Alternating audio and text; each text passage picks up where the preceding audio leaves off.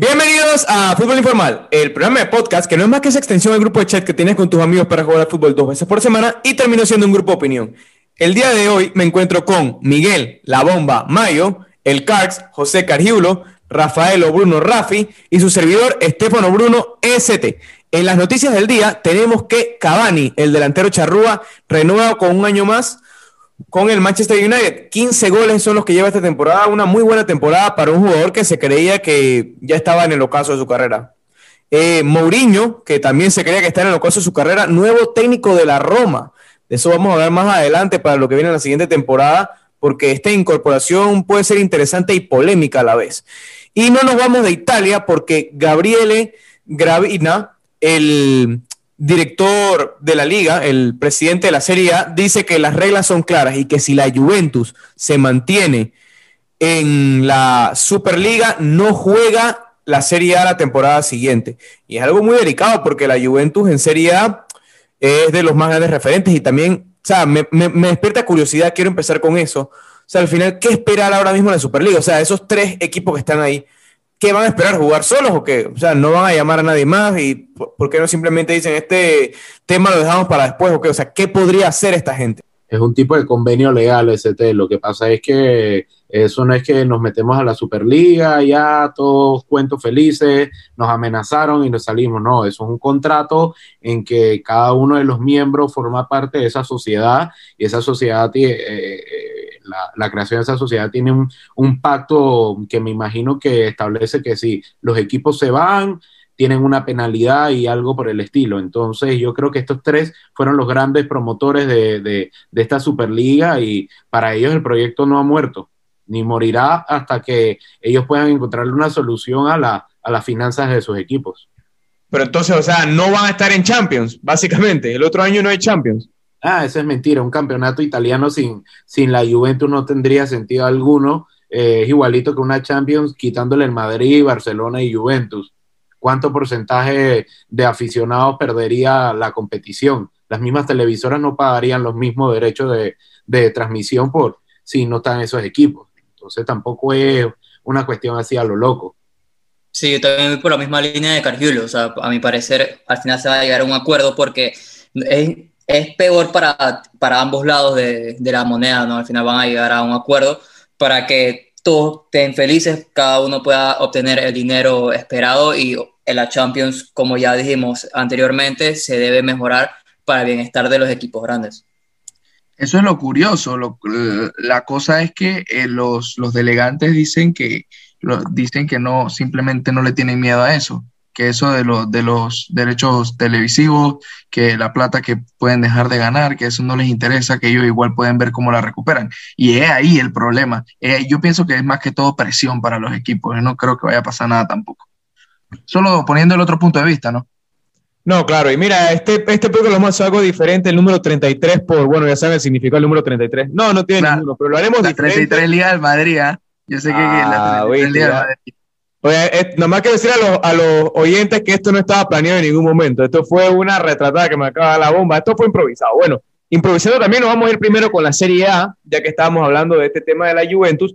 Y la Juventus recibió una goleada bochornosa contra el Milan en el Juventus Stadium, que el Milan gana por primera vez aquí 3 a 0 en consolvencia. Pero yo les quiero hacer más o menos la pregunta que vaya en torno a que la Juventus no tiró ni siquiera portería. Si un equipo genera oportunidades y los delanteros no las meten, yo te digo, ven, el planteamiento funcionó, pero, o sea, los equipos no siempre las puedes meter. Pero si tú no metes ni un tiro a, arco, a, la portería, al final hay que señalar a Pirlo en muchas de las facetas. Entonces, este, este, este técnico va a estar la siguiente temporada de llegar a Champions. O sea, eh, eh, son cosas que uno se debe preguntar. Mira, ST, yo te digo algo.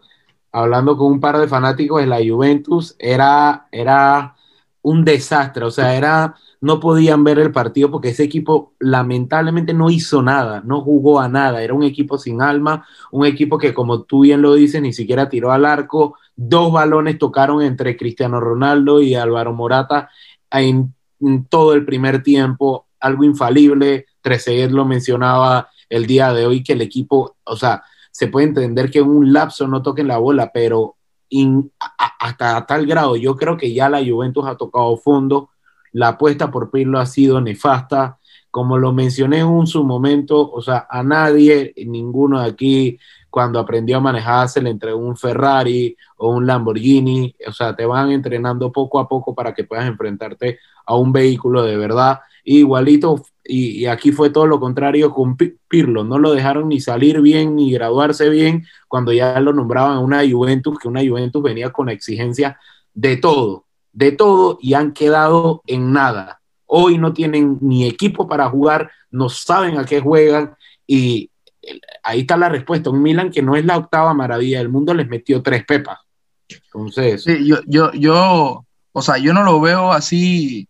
Digo, a ver, no le quito razón al Cards, pero tampoco es que el Milan dominó todo el juego, pues. O sea, simplemente una Juventus que la mayoría de sus pases fueron todos en su, en su propia mitad del campo y eso sí, no tiene ataque alguno un, un, Milan que fue mucho más concreto, con necesidad de menos posesión y de menos toques, y, obviamente fue, digo, quien, quien, no tira al arco no mete goles, obviamente.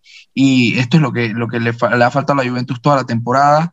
Eh, simplemente se ha, se ha salvado de individualidades de Cristiano Ronaldo, de Federico Chiesa, y bueno, obviamente eh, en, en, algún momento de la temporada eso, eso lleva peso. Y como, como todos decimos aquí desde el principio de la temporada del podcast, que la liga es una carrera de resistencia. Entonces, eso fue lo que precisamente le faltó a la Juventus y bueno, obviamente no le va a alcanzar. Cuidado, se queda fuera de Europa. Para acuñarle un mejor término, yo creo que es que no genera fútbol para nada.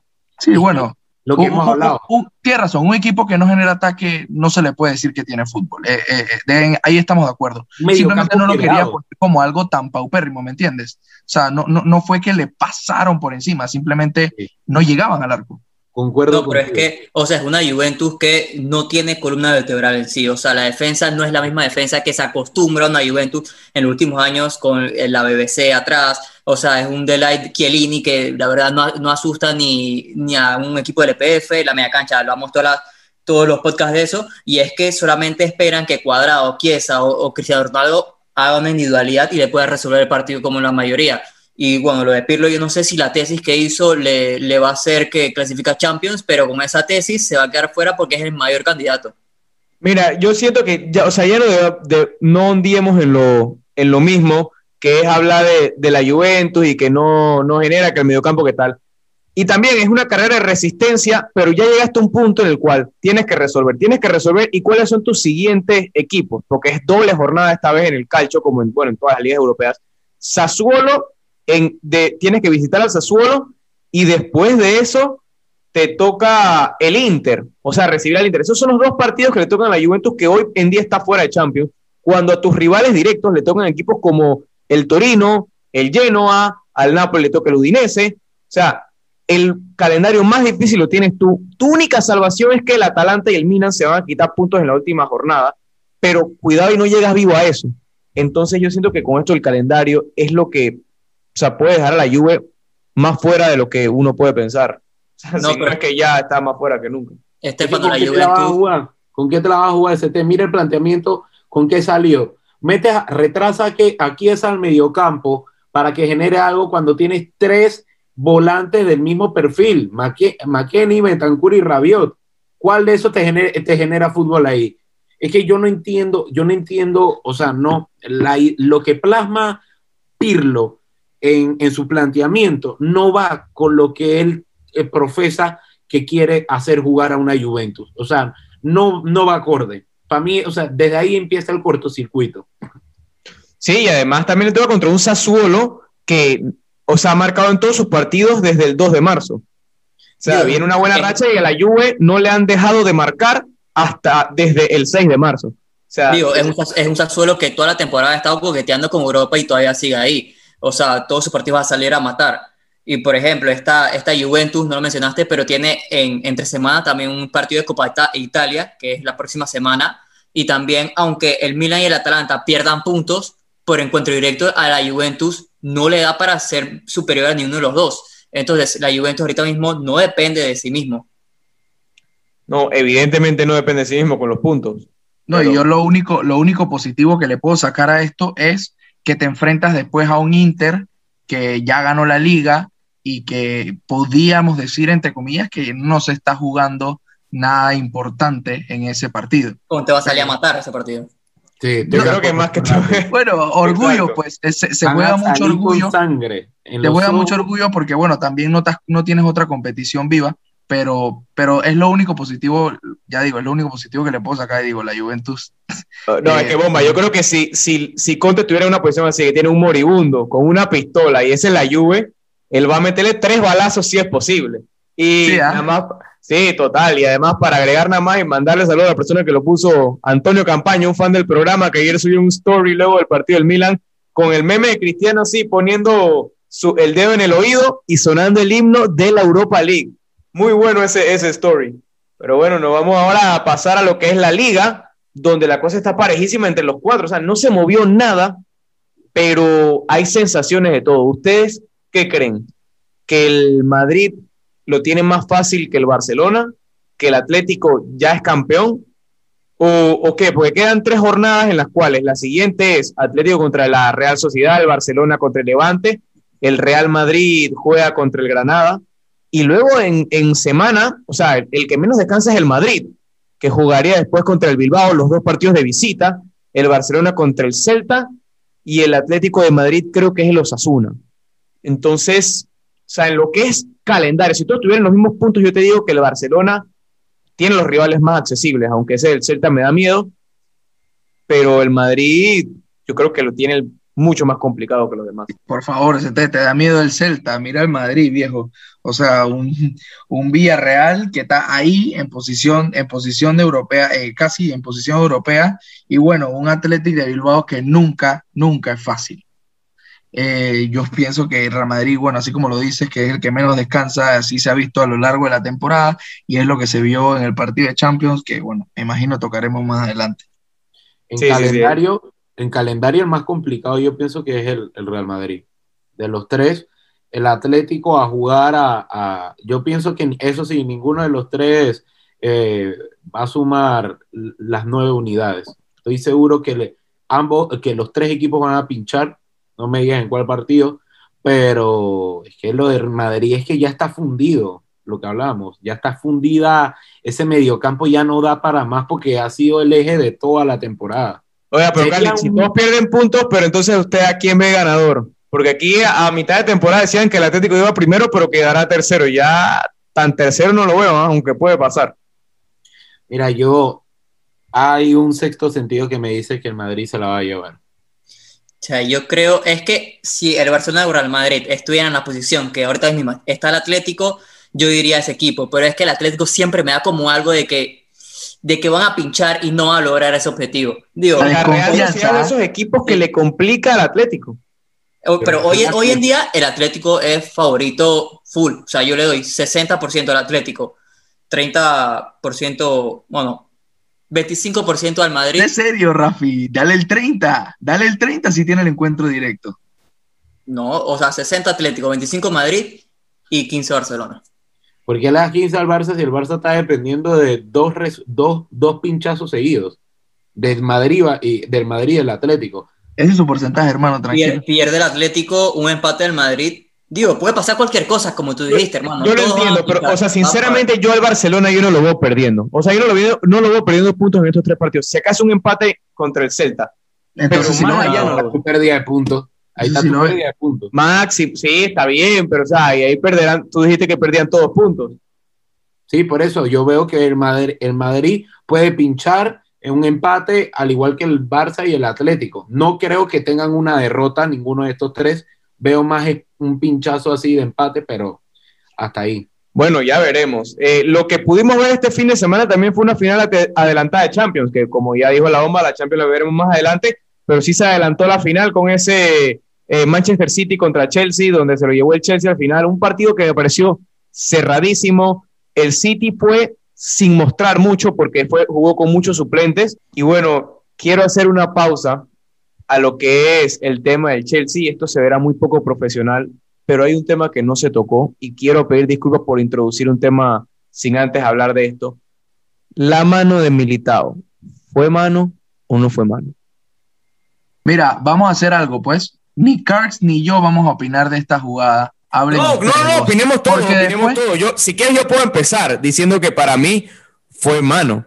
Porque eso que dicen que tocó hombro, que tocó cabeza primero, eso no se vio en ningún video, no se vio en ninguna foto. Incluso el periodista Maldini que hablaba de eso en su video, ni siquiera lo mostró en la foto. O sea, eso no se vio en ningún momento. No sé si alguno vio algo que yo no. Pero para mí, y, movimiento, eh, o sea, que no era natural. Okay, ST, ST, mi, bueno, vamos a reorientártela para ver si hay un, un mejor criterio tu opinión acerca de la situación en que se pitó la mano. ¿Se debía o no se debía?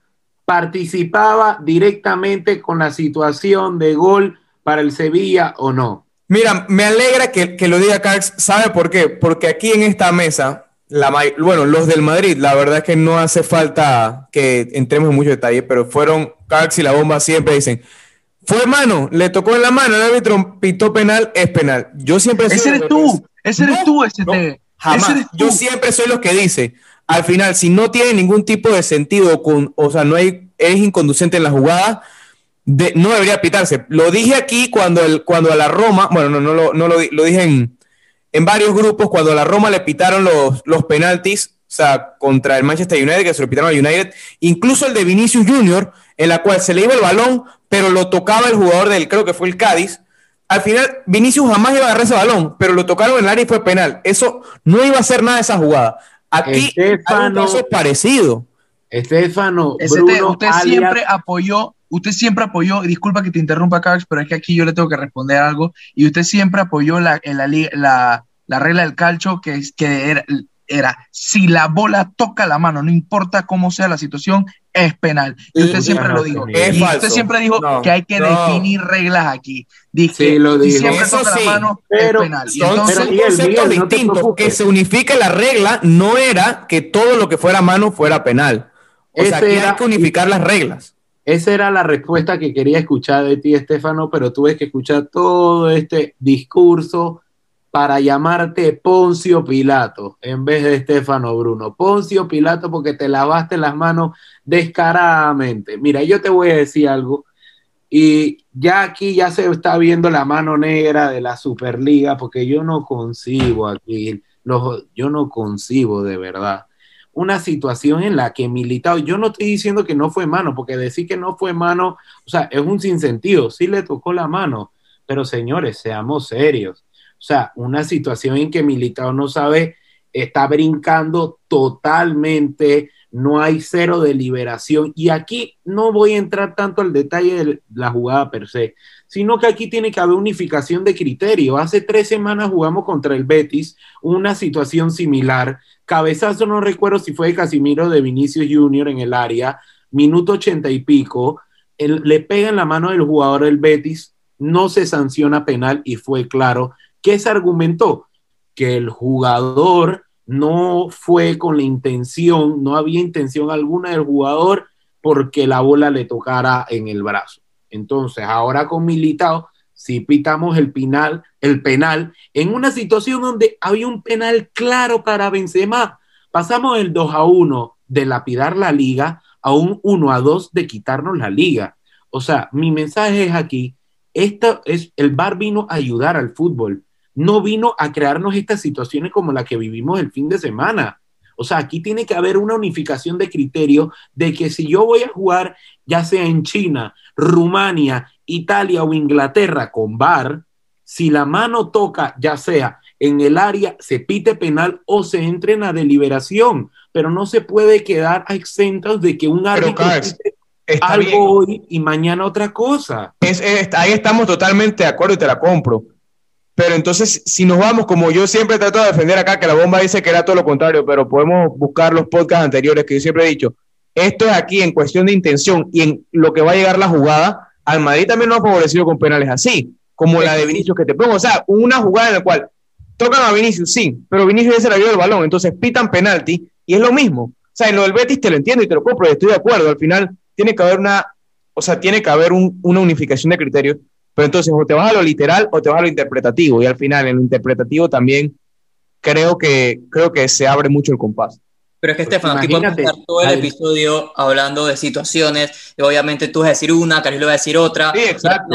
Lo que le favorece a mi equipo, yo voy a decir es que, ah, no, me beneficia o lo Pero veo desde otra con la perspectiva. unificación de criterios. La Es que unificación sí, de criterios. eso es lo que hay que hacer. Y con el tema del VAR, o sea, esto no fue culpa del VAR. El VAR puso, o sea, dio, puso la situación, que la verdad era una situación bastante complicada, y eso ya queda a criterio del árbitro. Y es como dice Cargiulo, o sea, si todos los árbitros van a tener una opinión diferente, todas las temporadas van a ser lo mismo, porque unos pintan esa mano, otros no la pitan, entonces cuando no la pitan, no me beneficia, cuando sí la pitan, sí y tal. Entonces, esto, esto es algo de nunca acabar, que yo todavía no entiendo cómo no hay unificación de criterios. Y no, y no más en esa situación, imagínate. O sea, estábamos a punto ya de cobrar un 2 a 1 y pasa de un 1 a 2. O sea, es una situación totalmente que tú te quedas del- con los pelos de punta, sin sentido alguno. Sí, la, la verdad es que. Pienso- Ah, dí- dígalo, bomba. No, lo, lo único que quería agregar es que si van, si van a interpretar la regla, yo pienso que lo único que deberían tomar en consideración es si la jugada daba para algo. Si la bola no tocaba en la mano, ¿qué pasaba? Viejo, si la bola no tocaba en la mano, pasaba exactamente lo mismo que pasó.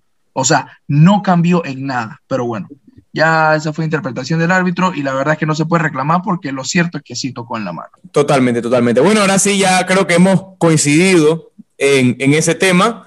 Nos vamos a, a la Premier en la final adelantada. Eh, para mí, el Guardiola salió, no salió mostrando todo porque dejó muchos titulares fuera. Eh, Tuchel sí sacó más titulares, pero fue un partido muy, muy defensivo eh, y se nota porque los que más tocaron el balón fueron los, los defensas, los que dieron más pases partido más cerrado y me parece injusta la victoria del Chelsea, aunque bueno, se dio por, por situaciones y errores, también lo del Kun Agüero. Pero yo le pregunto, o sea, ¿esto sirve para algo? O sea, ¿esta, esta victoria del Chelsea ayuda en algo o es literalmente un partido X que va a pasar como lo que fue algo X? Eh, yo, pienso, yo comienzo aquí diciendo que la experiencia mata talento. Pep Guardiola le sacó cualquier cosa que tuviera ahí solamente para foguear a los, a los pelados, para meter a la banca, ya tiene la liga prácticamente en sus manos y obviamente no quería mostrar nada de cara a un part al partido más importante probablemente de su carrera desde que salió del Barcelona. Entonces, yo pienso que Pep Guardiola salió a hacer un buen trabajo, a hacer un buen papel, pero no a demostrarle lo que, lo que va a hacer en el partido de la final de la Champions. Tuchel, yo creo que ya van 0 de 2 seguidas, que le gana la partida a Guardiola. No, no veo eh, algo, algo directo en este resultado con lo que pueda darse en la final de, de Estambul. Lo que yo sí considero es que hay que tomarle la medida a esta situación. 0 de 2 van, sin importar ya sea la competencia. Yo no sé si el City sacó más o menos, pero lo que te puedo decir es, y recalco, 0 de 2. Está a uno y en el partido más importante. Así que cuidadito y ya no sería batacazo. Se Bueno. conocen muy bien Tuchel y Pep. A, a mi- a mi parecer, yo también, yo estoy con la bomba. Yo, o sea, este es un partido más clásico de Pep que ya tiene la liga ganada prácticamente y pone a los suplentes para no caer en lesiones o sobrecargas y tal. Pero es un part- el partido de Champions va a ser un partido totalmente diferente. O sea, lo que Pep planta, ahorita jugó con doble delantero y frecuentemente en Champions juega ni siquiera sin, sin delantero, juega con Kevin De Bruyne de falso 9. Por lo que no me quiero extender más en lo mismo, así que vamos a ver la Champions. A mi parecer, el City le pega. Bueno, y, antes de pasar a lo de la Champions, eh, nada más un, un punto rápido e interesante que quisiera saber cómo lo ven. O sea, está el Liverpool con un partido menos a, bueno, se podrían ser, decir seis puntos del, del Leicester, pero ambos juegan contra el mismo rival, contra el Manchester United. O sea, Leicester y Chelsea están, o sea, prácticamente a 63 puntos cada uno y el Liverpool, no voy a decir ya virtualmente, tiene 53 puntos, 57 puntos, pero con un partido menos. Estefano, ¿Ustedes creen que el Chelsea Liverpool se tiene- meta? El Chelsea tiene 64, Estefano. Perdón, perdón, sí, 63 y 64 respectivamente. Entonces, pero el Liverpool está en la jugada. No, yo creo que sí se mete. Y también ahí está en la colada el West Ham, que no le mencionaste, que está con 58. Ah, Sí, pero- pero, pero bueno, yo veo al West Ham un poco más complicado. O sea, el, el Liverpool creo que puede tener más solvencia. O sea, para, a mi concepto, el West Ham ya, ya tocó su techo. O sea, ha hecho una gran temporada, pero hasta ahí, o sea, no creo que se meta. Hace, hace unos podcasts preguntamos si el Leicester se metía este año por fin y fue rotundo por parte de la mesa de que este era el año. Ahora estoy escuchando voces aquí que me dicen que... Bueno, yo, yo recuerdo que usted habló de eso, sí. No creo que dijo, no creo que, que este año se quede sin Champions. Yo lo escuché, pero no, no emití opinión, la verdad. Yo, Pero también yo- lo pensé, ojo, no lo. En su momento, en su momento lo pensé, no lo dije, pero ahora no sé, yo creo que Liverpool es el que se mete. Y ya saben, gato. Ya saben, queridos escuchas, si en un momento tuvimos a Rafaelo como Walter Mercado, ya tienen a Estefano como Poncio Pilato, me lavo las manos cada vez que tengo que emitir un comentario. Ya ahora ya se le olvidó que también dijo lo de Lester. Pero normal, no pasa nada. Mira, yo te digo que yo sí me reafirmo. Yo creo que ya el, el tren de Champions League se le cayó a Liverpool. Eh, igual al West Ham, considero igual tu intervención de que el West Ham ya, ya llegó a su techo. Yo creo que de ahí ya no llega más.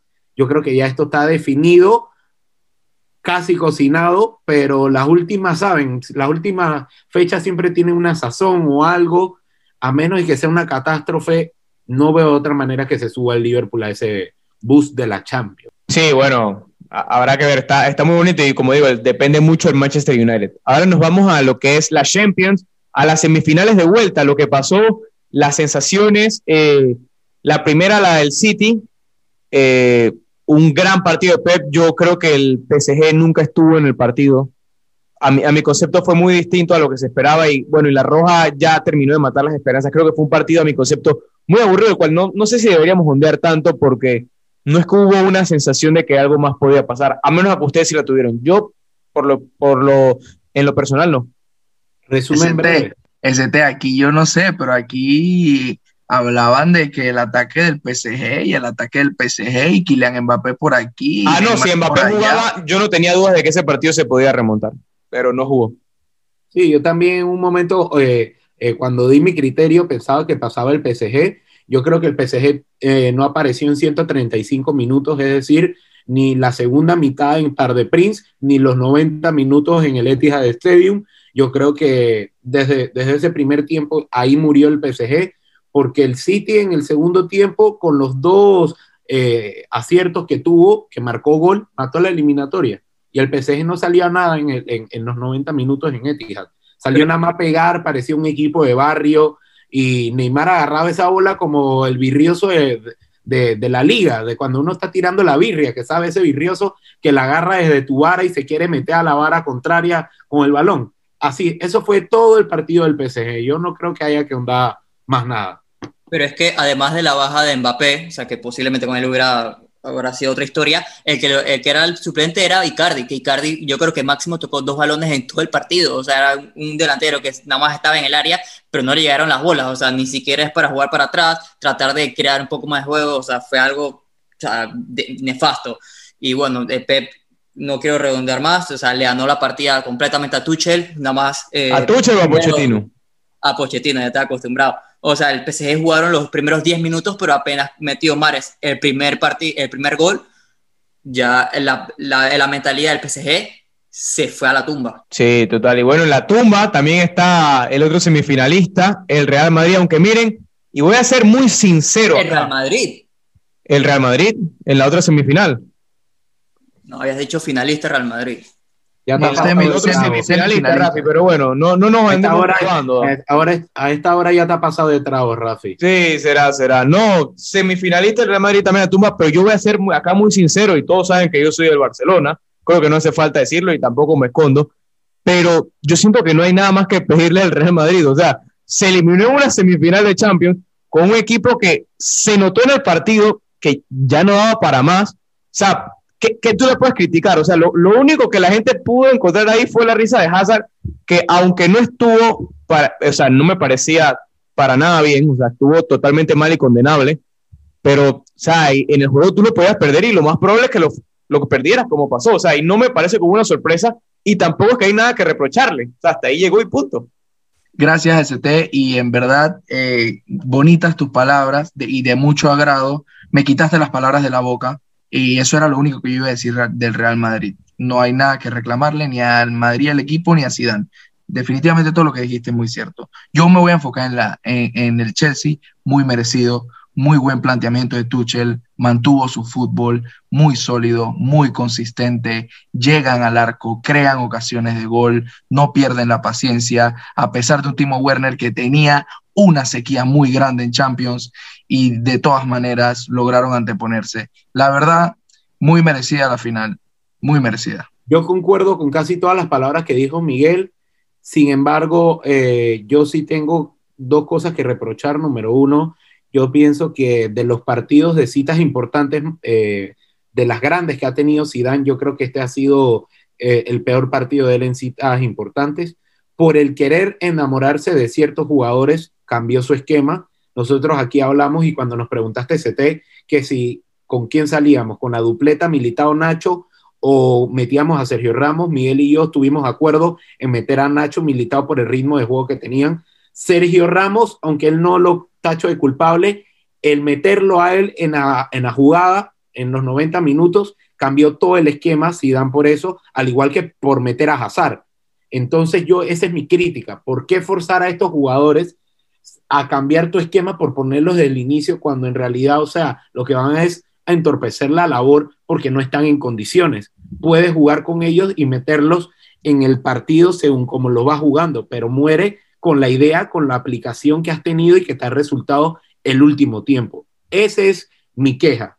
Ya abonando en todos los demás que ha dicho Miguel, yo concuerdo, ya este equipo no daba para más y eh, lo hemos repetido un millón de veces.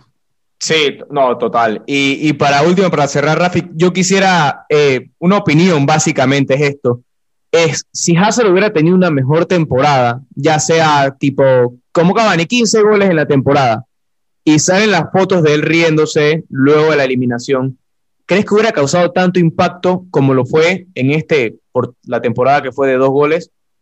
¿O hubiera sido distinto? Es que fue, además de una temporada desastrosa, también un partido desastroso, que lo jugó prácticamente completo.